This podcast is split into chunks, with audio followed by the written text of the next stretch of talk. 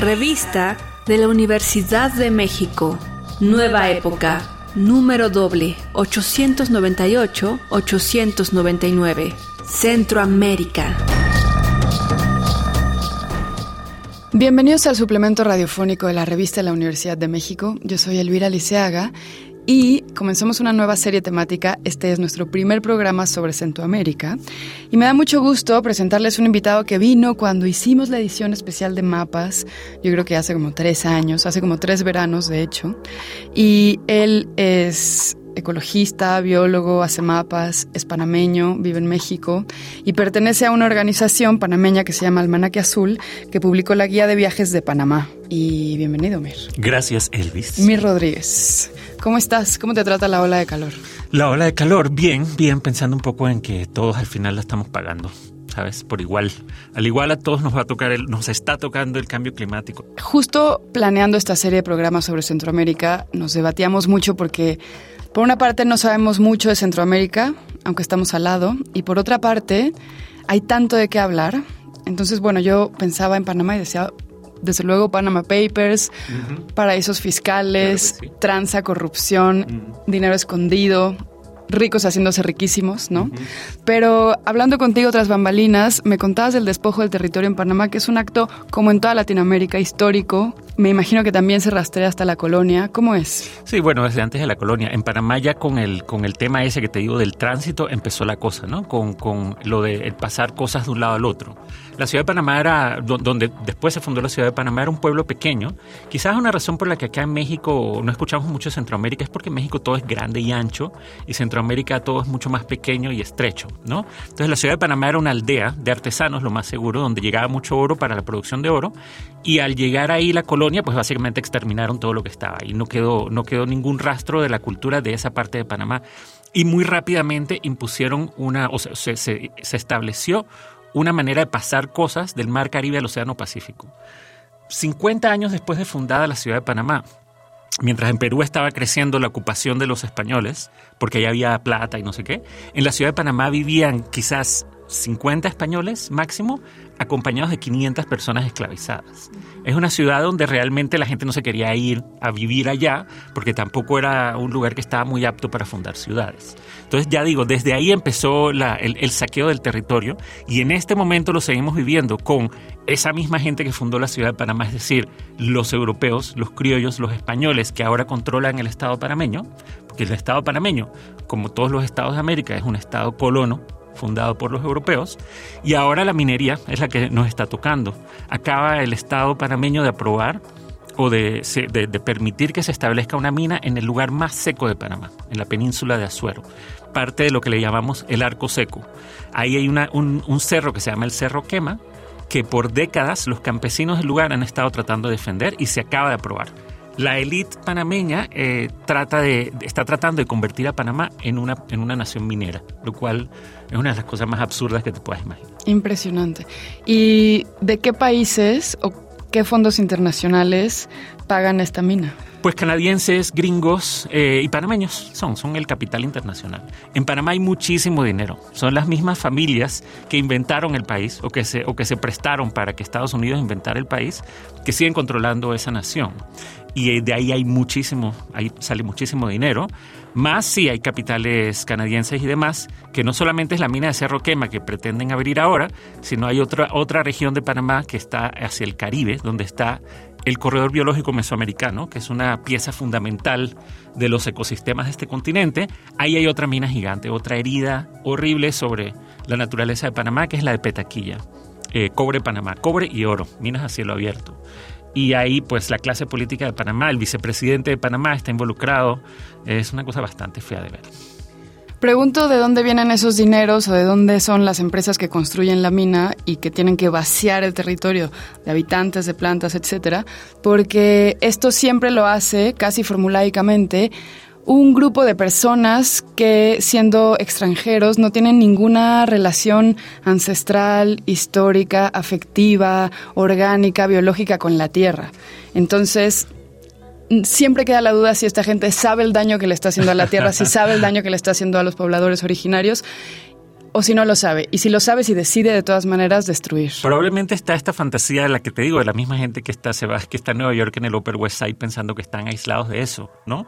Este, como te digo, la nación panameña fue creada por este grupo de gente sin imaginación, sin exagerar, podríamos decir que la burguesía panameña es una burguesía parasitaria y que pues no, es que te diga que son unos industriales que han creado cosas, inventado cosas, básicamente son rentistas y que han mantenido su posición a lo largo del tiempo, pues estableciendo las reglas, las reglas del juego. Y parte de esas reglas del juego en Panamá es todo este asunto del paraíso fiscal y demás, ¿no? Este, que todo, todo este asunto de la, economía de Panamá como una economía de tránsito. Y efectivamente, cuando tú piensas en Panamá, ¿qué fue lo que mencionaste? El canal de Panamá, los Panama Papers y demás, porque esa es la imagen que a nosotros mismos nos han creado en Panamá. Bueno, y el lugar a donde se han ido muchas empresas, me parece que en su mayoría estadounidenses, a poner sus oficinas centrales, sus headquarters, ¿no? Bueno, también de las Naciones Unidas, digo, es, es, es eh, innegable que el lugar, que Panamá estamos en el medio de todo, ¿no? Y que somos estrechitos y que la ciudad de Panamá tiene varias ventajas para estos temas logísticos. Entonces no es que solamente los malos han ido para allá, digo, ahí está Panamá como funciona para algunas cosas. Pero sí, todo este asunto del paraíso fiscal, digo, desde Panamá fue uno de los primeros países que creó este asunto del abanderamiento por conveniencia. No sé si conoces ese concepto. Eh, son países como Panamá, Liberia y otros que venden su, la bandera del país para que se pongan en embarcaciones. Panamá tiene la flota mercante más grande del mundo o sea, no Panamá, ¿verdad? Pero gente que alquila la bandera de Panamá, que es un negocio que beneficia a ciertos este, diplomáticos panameños y a los abogados. En Panamá los abogados son como una casta súper importante.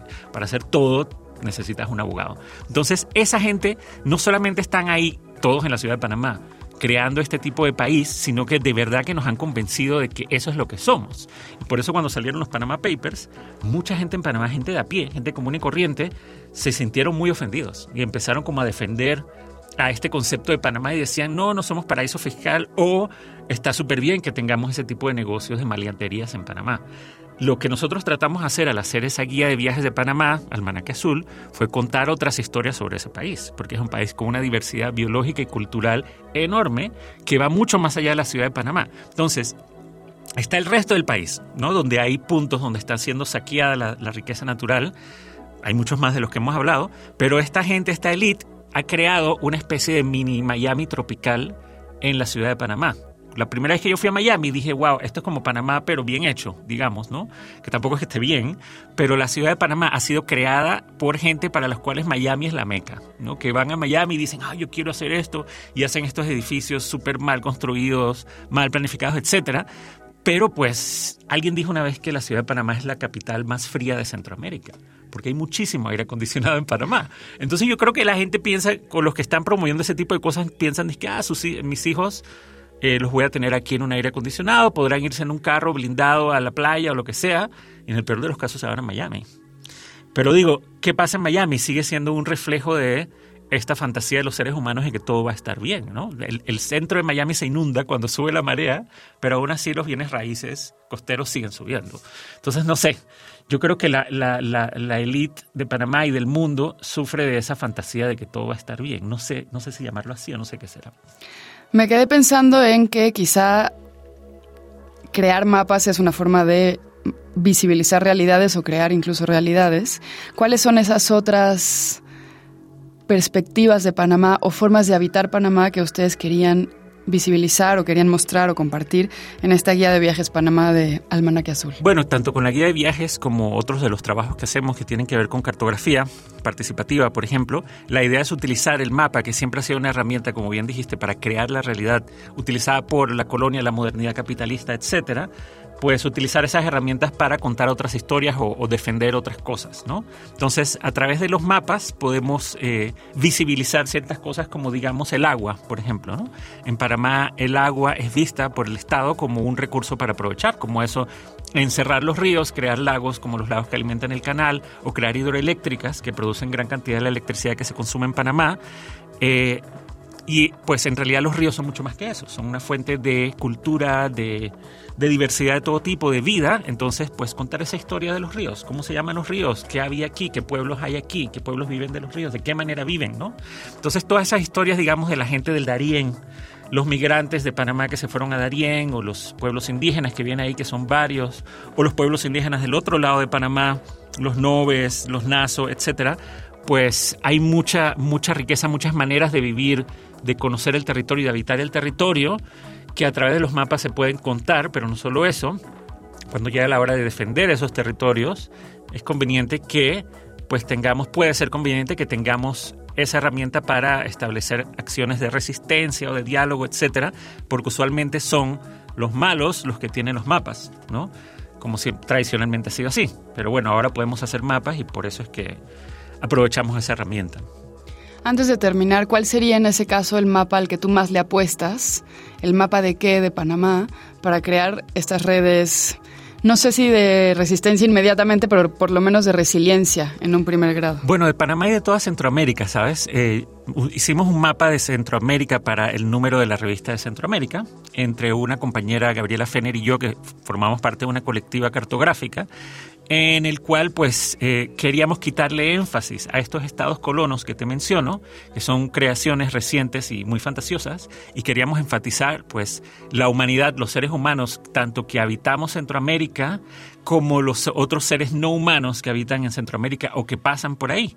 Este, la, posibilidad de la permanencia de vida en este planeta eh, depende de la libertad de movimiento, ¿sabes? Entonces también queríamos retratar a los innumerables seres humanos que están pasando por Centroamérica, principalmente en dirección sur a norte, en ese mapa. Entonces creo que el mapa que a mí me gusta es un mapa que de alguna manera trata de borrar esas fronteras inventadas que creamos entre, entre territorios aquí en, en, este, en este lugar y en todo el mundo y enfatiza un poquito más la vida versus esas construcciones ficticias. Genial. Me estaba acordando mientras escuchaba y no puedo recordar exactamente en qué lugar parte de un movimiento de resistencia para garantizar la vida de un bosque eh, fue hacer al bosque un sujeto de derechos. Claro que sí. Eso fue algo que creo que comenzó con la constitución del Ecuador. Y hay un movimiento importante en el mundo que tiene que ver con, eh, con, acciones legales en las cuales la naturaleza es eh, parte, el sujeto de esa acción legal. Súper interesante. Pues muchas gracias, Mir. Gracias, Elvis, por la invitación. Hemos llegado al final del programa, muchas gracias por escucharnos y recuerden que si quieren leer más sobre Centroamérica, si quieren ver este mapa del cual nos está hablando Mir, pueden consultar la revista de manera gratuita en www.revistadelauniversidad.mx, que pueden comprarla también en librerías de la UNAM, en Educar y en muchas otras, independientes y no tan independientes, y pueden suscribirse si escriben a suscripciones universidad.mx. En Facebook, en Twitter y en Instagram nos encuentran como arroba revista-unam y sobre este programa pueden escribirnos a arroba shubidubi. Gracias a Gabriel Centeno, a Frida Saldívar, a Miguel Ángel Ferrini y a Yael Weiss. Yo soy Elvis Liceaga. Hasta pronto. Este programa es una coproducción de la revista de la Universidad de México y Radio UNAM. Consulta esta entrevista y las anteriores en radiopodcast.unam.mx.